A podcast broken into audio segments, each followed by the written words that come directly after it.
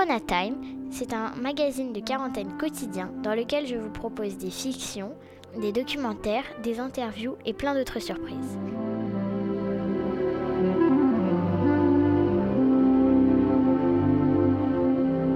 Il en faut peu pour être heureux, vraiment très peu pour être heureux. Il faut se satisfaire du nécessaire. Un peu d'eau fraîche et de verdure que nous prodigue la nature. Quelques rayons de miel et de soleil.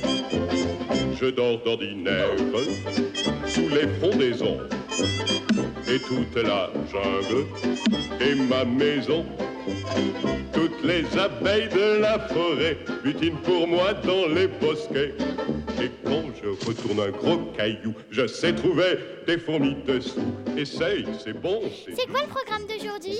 C'est quoi le programme d'aujourd'hui?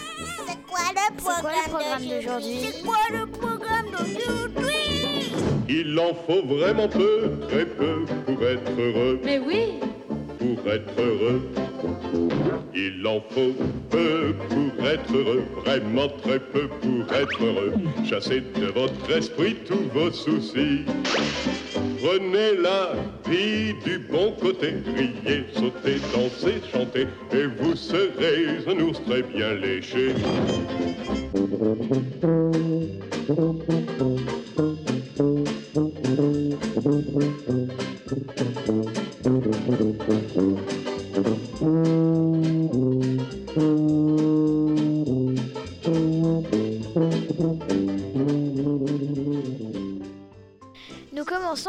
Semaine de confinement et peut-être la dernière parce que c'est possible que après le 11 mai on soit déconfiné. Donc peut-être aussi la dernière semaine de Corona Time. Pour cette semaine euh, un peu spéciale, on va interroger chaque jour un scientifique sur les relations entre les humains et la nature sauvage.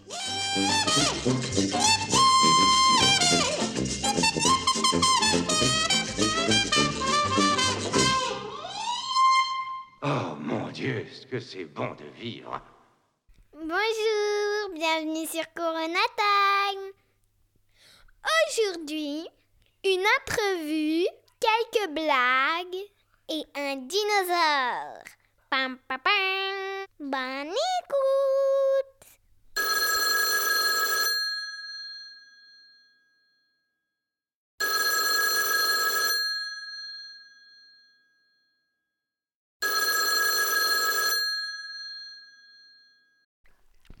Allô? Allô, bonjour Louise. Est-ce que tu peux nous dire comment tu t'appelles et qu'est-ce que tu fais comme métier? Alors je m'appelle Sylvie Vampen et je suis chercheur en écologie et je travaille notamment sur ce qui s'appelle la trame verte et bleue. Et euh, comment les activités humaines, elles peuvent déranger les animaux sauvages? Eh bien les, les humains, ils ont pensé à, à faire des choses pour leurs besoins à eux, pour se loger, pour se déplacer. Ils n'ont pas du tout pensé aux animaux. Donc on les dérange de, plein de manières. On les dérange parce qu'on construit des routes et que nos voitures sur les routes, elles vont euh, percuter des animaux qui, eux, vont les traverser sans s'apercevoir qu'on arrive avec des voitures qui roulent très vite. On construit des maisons, des magasins, des zones commerciales sur des endroits qui sont les lieux où les animaux vivaient. Donc on, on leur euh, vole du territoire où ils pouvaient, où ils pouvaient vivre. Voilà toute une série de, choses. Et puis on fait aussi euh, des lignes électriques euh, dans lesquelles les oiseaux euh, vont venir se cogner quand, quand ils volent parce qu'ils ne les voient pas. Voilà plein de choses que, l'on fait qui vont, qui vont déranger les animaux. Et du coup, pour revenir à ton premier point, tu dis qu'il y a des animaux qui traversent les routes, qui se font écraser sur des routes qu'on a construites. Est-ce qu'il y a des moyens? Et euh, si oui, lesquels? Quels sont les moyens qu'on peut utiliser pour éviter euh, que les animaux se fassent écraser sur les routes? Alors, il y a plusieurs moyens. Il y a déjà bien réfléchir où on met la route. Et si on s'aperçoit qu'on va la mettre sur un endroit où les animaux passent habituellement très souvent parce qu'ils ont besoin vraiment d'aller d'un endroit à un autre, c'est le cas par exemple pour les crapauds, qui vont, les crapauds ils vont se déplacer et beaucoup de batraciens vont se déplacer très régulièrement aux mêmes endroits parce qu'ils vont aller des milieux où ils vivent pendant une grande partie de l'année au milieu où ils ont besoin de se reproduire, donc des mares et des, des milieux humides. Et ils passent toujours au même endroit de parents, enfants, voilà, ils vont toujours passer là. Donc quand on a affaire à ce type de milieu, il faut qu'on regarde si on a des traversées possibles de batraciens et si on en a, ben soit on choisit de faire passer la route ailleurs, c'est-à-dire ailleurs que entre la forêt où ils vont vivre et la mare où ils vont se reproduire. Et si on peut vraiment pas faire passer la route ailleurs, eh ben on leur fait un passage sous la route qu'on a appelé pas mal de temps des crapauducs, mais qu'on appelle maintenant plutôt des passages pour la petite faune, donc les petits animaux, parce qu'il y a plein d'autres espèces que les crapauds qui les utilisent. Et puis pour les animaux plus grands, on peut faire des passages un peu plus grands sous la route, par exemple que des renards ou des blaireaux vont pouvoir emprunter. Puis pour les beaucoup plus grands animaux comme des cerfs, des chevreuils et des sangliers, on va leur faire des ponts spéciaux pour eux, aux endroits où, quand on a fait les études pour construire la route, on a repéré que les animaux allaient passer. Parce qu'on a vu que ça reliait deux massifs de forêt, par exemple, et que les cerfs allaient aller de l'un à l'autre. Et donc ça, tu en as peut-être vu déjà quand tu prends des autoroutes. C'est souvent sur des autoroutes que, qui sont faits parce que c'est des ponts qui coûtent très cher. C'est des ponts qui ont souvent des silhouettes d'animaux de découpés sur un parapet, puis qui ont toujours un parapet en bois, parce que c'est pour éviter que les animaux qui traversent soient, soient illuminés par les phares des voitures. Donc là, comme ça, les animaux, ils sont en sécurité, ils peuvent traverser au-dessus. Puis on clôture les autoroutes, comme ça, on est sûr que les animaux, bah, quand ils arrivent au bord de l'autoroute, ils trouvent la clôture, donc ils vont la longer pour essayer de trouver un endroit où passer, et ils vont finir par tomber sur un pont qu'on a fait pour eux si on en a construit suffisamment. Et puis on peut aussi jouer sur euh, la façon dont les gens conduisent. Donc à certains endroits, ben, il y, a des, y a des panneaux limitation. Attention, euh, c'est le panneau triangulaire avec euh, un cerf par exemple. Oui, souvent, souvent on voit sur la route des panneaux avec attention et des animaux qui peuvent passer. Voilà. Alors le problème, c'est que quand tu vois le panneau au bord de la route, ben, les gens ils ralentissent pas forcément toujours parce que ils sont déjà passés là très souvent, ils n'ont jamais vu un seul chevreuil ou un seul cerf traverser. Donc il y a certains endroits, notamment en Isère où, j'habite là en, ce moment pendant le confinement, où ils avaient mis, ils ont mis en place un système avec des, caméras qui détectent si des animaux sont en train de s'approcher de la route. Et donc dans ce cas-là, la nuit majoritairement, il y a un panneau qui s'allume. Le panneau surf là, il s'allume en rouge avec une limitation de vitesse à, à 70 km ou à 50 km selon les endroits. Et comme on sait que c'est que de temps en temps que ça s'allume, bah les gens ils savent que si ça s'allume, c'est qu'il y a un animal qui est pas loin, donc ils vont plus facilement ralentir que s'il y a le panneau et que et qu'ils n'ont pas d'alerte. Voilà, c'est de, des façons d'essayer d'éviter que les animaux euh, se fassent écraser sur les routes, parce qu'il y en a beaucoup qui se font écraser. Est-ce que tu sais quel est l'oiseau qui est le plus écrasé en France sur les sur les autoroutes? Non, je sais pas. Alors c'est le rouge-gorge. D'accord. Alors, on ne voit pas souvent de cadavres au bord de la route parce que c'est tellement petit que quand on passe sur une autoroute, on n'arrive pas à le voir. Et par contre, il y a un autre oiseau qu'on voit de temps en temps, qui est aussi beaucoup, beaucoup tué sur les autoroutes, c'est les chouettes, les chouettes effraies. Tu sais, la, la chouette blanche qui vit dans les clochers. Mais ça, c'est qu'ils sont, euh, ils se font percuter par euh, des, des voitures et des camions? Voilà, exactement. Parce qu'en fait, euh, ben, les rouges-gorges, ils vont peut-être venir manger des petites graines qui sont dans l'herbe au bord de, l'autoroute. Et puis les chouettes effraies, elles, elles ont l'habitude de voler quand elles arrivent sur une route. Elles, volent un, peu trop, un peu bas, pas loin vers le sol, parce qu'en fait, elles, repèrent des petits rongeurs qui pourraient être sur les à les bas côtés de la route donc sur les parties qui sont en herbe au bord de, l'autoroute par exemple. Et puis s'il y a une voiture qui arrive à ce moment-là, bah, elles n'ont pas le temps de remonter assez vite pour éviter d'être euh, percutées. Et les oiseaux, on ne peut pas tant les empêcher de, de venir sur les routes?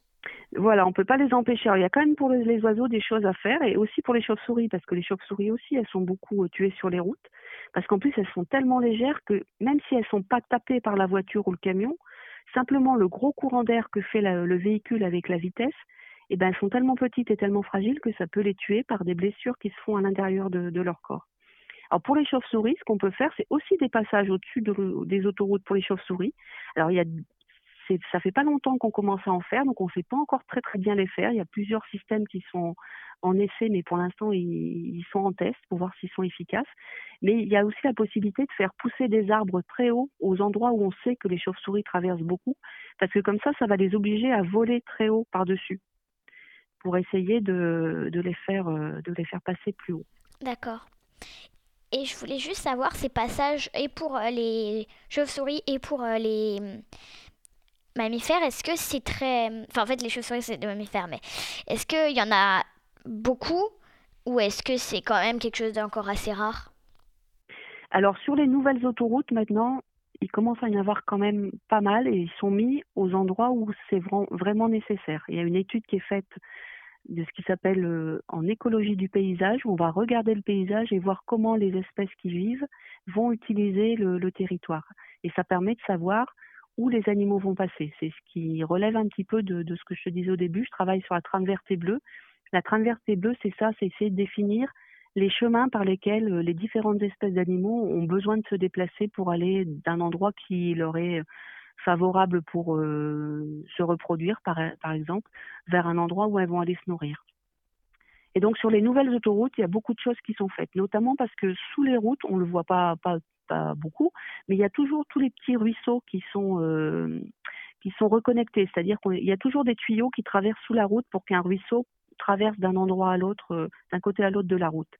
Et si on les fait comme on les fait maintenant, un peu plus larges et avec euh, un genre de petit escalier sur le côté, mais il y a beaucoup d'animaux qui peuvent passer par là. Mais le souci, c'est sur les vieilles routes et les vieilles autoroutes, parce qu'à l'époque, jusque dans les années 90-2000, euh, ben on faisait pas tout ça. Donc c'est sur les anciennes routes qu'il faudrait qu'on fasse beaucoup d'efforts pour essayer de, faire des passages pour les pour les animaux. Alors ça commence à être fait un petit peu, mais il faudra en faire plus.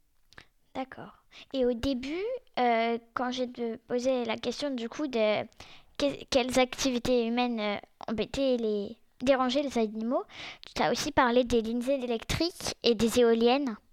Est-ce que Oui, alors les lignes électriques, ben, effectivement, quand on a des, des grandes longueurs de, de enfin, des très hauts pylônes avec des, des câbles qui transportent l'électricité, ben, on a des oiseaux qui, qui peuvent les, les percuter parce qu'ils les voient pas. Donc là, un système pour essayer de... Et puis pareil pour les câbles qui, qui, qui nous transportent au ski quand on va faire du ski avec euh, les télécabines ou les télésièges. Et ben là, c'est pareil. Il y a des oiseaux de montagne, les tétralyres par exemple, qui se cognent contre les câbles euh, qui relient les pylônes parce qu'ils les voient pas. Donc une façon de faire, c'est de les, c'est essayer de les rendre visibles pour les oiseaux. Donc il y a des espèces de spirales blanches et rouges qu'on met sur les fils, sur les câbles électriques ou sur les câbles des téléphériques pour que les animaux les voient mieux. Donc là, euh, il y a des choses qui sont faites maintenant. Et puis les éoliennes, ben là, c'est aussi un problème. Et pour les oiseaux, pour les chauves-souris aussi, parce que avec leurs grandes pales, ben, elles font des grands courants d'air. Donc soit les oiseaux viennent carrément les cogner, mais ils peuvent simplement être emportés par la vitesse, parce que le, le bout d'une éolienne, ça peut tourner à 300 km heure. Donc oh, c'est très très rapide. Donc quand un oiseau arrive et qu'il est emporté par ce, genre de, courant d'air, et eh ben il peut, voilà, il peut être blessé ou mourir. Et donc là, ce qu'on fait pour les éoliennes, c'est que à certaines conditions, à certaines périodes de l'année, par exemple, quand on, on sait que l'éolienne est construite sur un axe de migration d'oiseaux, eh ben, on va obliger le, fabricant d'électricité à arrêter ces éoliennes à certains moments euh, si les conditions euh, de vent notamment sont telles qu'on sait qu'il y a beaucoup d'oiseaux qui risquent de passer. Et puis pour les chauves-souris, ben, il y a dans certains endroits euh, des obligations d'arrêter les, éoliennes à certaines heures. Au moment où les chauves-souris vont sortir chasser, on, demande que pendant quelques heures, l'éolienne soit arrêtée pour essayer de, préserver ces, ces espèces. D'accord. Et du coup, à part euh, les routes et les, les routes, les lignes électriques et les éoliennes, est-ce qu'il y a d'autres euh, choses sur lesquelles on peut on peut euh, agir, enfin, ou on peut changer pour euh, faciliter le, déplacement des animaux? Alors, tout ce qui reste, c'est tout ce qui concerne euh, le droit à construire des nouveaux bâtiments. Donc, ça s'appelle les documents d'urbanisme. C'est fait pour chaque ville, chaque village. On doit faire un plan qui dit, bah, dans les années à venir, parce que je vais accueillir tant de nouveaux habitants ou telle et telle entreprise, je prévois et j'autorise de construire à cet endroit-là. Donc, c'est au niveau de ces documents on doit aussi prendre en compte cette trame verte et bleue dont je t'ai parlé, qui est la façon dont on a vu, compris sur un territoire comment les animaux devaient se déplacer. Donc, avant de faire son document d'urbanisme, de le refaire parce qu'ils ont été faits pour beaucoup de communes en France, maintenant, il faut qu'on regarde comment cette trame verte et bleue, elle, existe au niveau de son, village, autour de son village, la, la définir sur des cartes et puis du coup choisir où on va installer ces bâtiments et ces zones à construire pour ne pas euh, aller couper des, ce qu'on appelle des corridors, c'est-à-dire des endroits qui sont des, chemins pour les animaux entre deux zones qui leur sont très utiles pour, euh, réaliser tout, euh, tout leur cycle de vie, de la naissance jusqu'à la nourriture, se reproduire, donc trouver un, partenaire pour se reproduire, élever ses petits et, et continuer, à, et continuer à vivre. Donc voilà, donc c'est au niveau de, de, des documents d'urbanisme et chaque projet de document d'urbanisme doit regarder ça. Et après, quand on veut construire un, un bâtiment ou un lotissement, on doit aussi regarder qu'on n'est pas en train de couper un corridor écologique ou abîmer un, un, endroit où vivent les animaux. Et si on le fait, on doit euh, essayer de, réduire au maximum les, nuisances, les perturbations qu'on va apporter aux animaux. Par exemple, si on est en train, si on doit couper forcément quelques vieux arbres, ben, il faut absolument qu'on prévoit de replanter des arbres. Alors certes, ils vont pas être adaptés, par exemple, pour des chouettes tout de suite, mais on prévoit que, ou alors on, essaye de, préserver au maximum un certain un nombre suffisant de vieux arbres pour que, pour par exemple que des chouettes puissent continuer à, à, à, se, à nicher et à vivre. D'accord. Donc voilà l'autre façon qu'on qu peut faire. C'est au niveau de, de tout ce qu'on construit, c'est réfléchir au niveau de chaque projet et au niveau de, de ce qui est planifié pour autour des villes et autour des communes, ben prévoir quand on veut décider où on pourra construire, de bien prendre en compte les, les besoins des animaux aussi et pas uniquement les besoins des, des hommes. Et tu as parlé du coup plusieurs fois de trame verte et bleue, mais j'ai pas exact. Est-ce que tu peux expliquer juste rapidement ce que c'est? J'ai pas exactement. En fait, j'ai pas vraiment compris. Alors, la trame verte et bleue, c'est une politique en fait. C'est le nom d'une politique euh, du ministère de, de l'écologie qui a été mise en place depuis euh, à peu près euh, une petite dizaine d'années. Et cette politique, elle oblige à prendre en compte les, les endroits où les animaux ont besoin de se déplacer. Donc pour ça, on va, on va dessiner sur des cartes ces chemins que les animaux emploient, utilisent le plus souvent. Et on va obliger les, tous les projets qui risqueraient d'abîmer ces, ces, secteurs de, le, de regarder ce qui se passe et essayer de trouver à chaque fois une solution pour que les animaux puissent quand même se déplacer. Donc si par exemple il y a un projet de, de, de contournement avec une route autour d'une ville qui se fait, qu'on s'aperçoit qu'on coupe un corridor pour un certain nombre d'espèces, ben là on dit il faudra soit un passage sous la route, soit un passage au-dessus de la route, parce que c'est très important pour les espèces qui sont présentes ici que, euh, que ce corridor soit maintenu et que les animaux puissent s'emprunter sans être, sans être tués. D'accord. Et est-ce que il euh, y a quelque chose que tu aimerais rajouter? Non, bah écoute, je pense qu'on a à peu près qu'on a à peu près tout dit là. Donc euh, voilà, je, ce que je voudrais dire, c'est que bah, comme on en a discuté sur les routes, il y a, y beaucoup de retard à, rattraper parce que pendant longtemps, on ne s'est pas occupé de, des animaux et que bah, maintenant qu'on qu sait, qu'on comprend mieux ce qu'il faut faire, et ben il faut vraiment qu'on qu se mette à fond pour, pour le faire vraiment. quoi. D'accord. Alors, euh, merci beaucoup. Sylvie. Eh ben écoute, merci pour ce que tu fais parce que j'ai écouté euh, presque tous tes épisodes de ton blog et, et c'est super ce que tu fais. Merci. Bonne continuation. Au revoir. Merci, au revoir.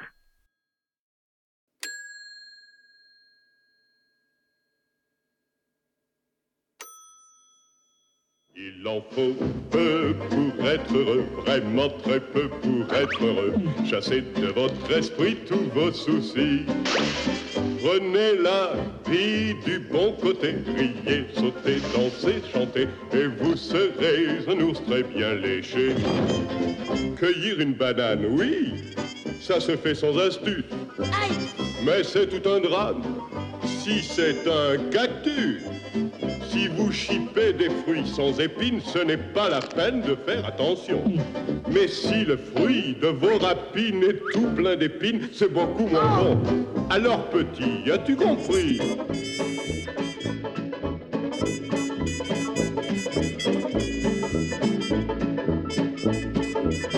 Il en faut vraiment peu, très peu pour être heureux. Pour être heureux? Pour être heureux.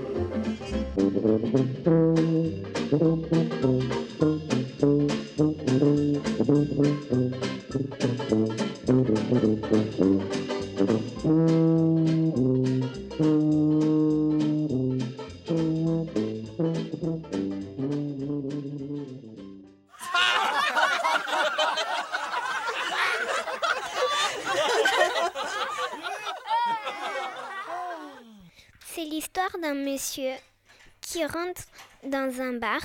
Il dit C'est moi Mais en fait, c'était pas lui.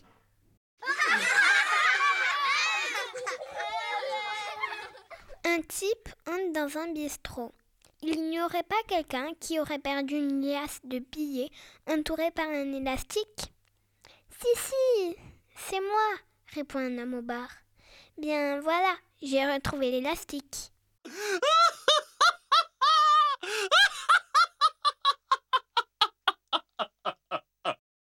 Les arêtes du poisson, tu les mets dans un coin de ton assiette, explique Madame Fafouin à sa fille. Je ne peux pas, maman. Mon assiette est ronde. Maman, une guêpe m'a piqué au bras. Mets vite du vinaigre dessus, lui crie sa mère. Je ne peux pas, elle est déjà partie.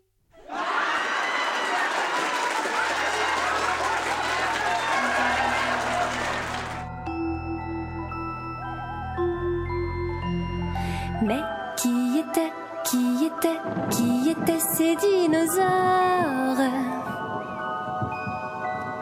Mais qui était, qui était, qui étaient ces dinosaures? Aujourd'hui, je vais vous parler du brachiosaure. Le brachiosaure est l'un des plus grands animaux qui ait jamais existé sur Terre. C'est un herbivore vivant en Amérique du Nord, en Europe et en Afrique, à la fin du Jurassique, il y a plus de 150 millions d'années. Il est l'un des plus hauts des dinosaures connus. Son nom scientifique est Brachiosaurus. Cet herbivore au long cou pouvait atteindre 25 mètres de long et avoir un poids de 30 tonnes, l'équivalent de 6 éléphants. Il avait les pattes avant plus longues que les pattes arrière. On en connaît une cinquantaine de fossiles trouvés en Amérique du Nord, en Afrique et au Portugal. Grâce à leurs narines situées au sommet de leur tête, les brachiosaures pouvaient se dissimuler dans l'eau, ne laissant dépasser que ses orifices respiratoires. Ils échappaient ainsi à la vigilance de leurs ennemis. Son cou pouvait faire la taille d'un immeuble de quatre étages. Il pouvait donc manger des feuilles tout en haut des arbres. On pense que les brachiosaures se déplaçaient en petits troupeaux, les, adultes protégeant les plus jeunes des grands prédateurs. Il y a plusieurs millions d'années, les hommes n'étaient pas encore nés quand des reptiles spectaculaires régnaient en maître de Les paléontologues décrivent, après une étude attentive, des fossiles trouvés sous le sol.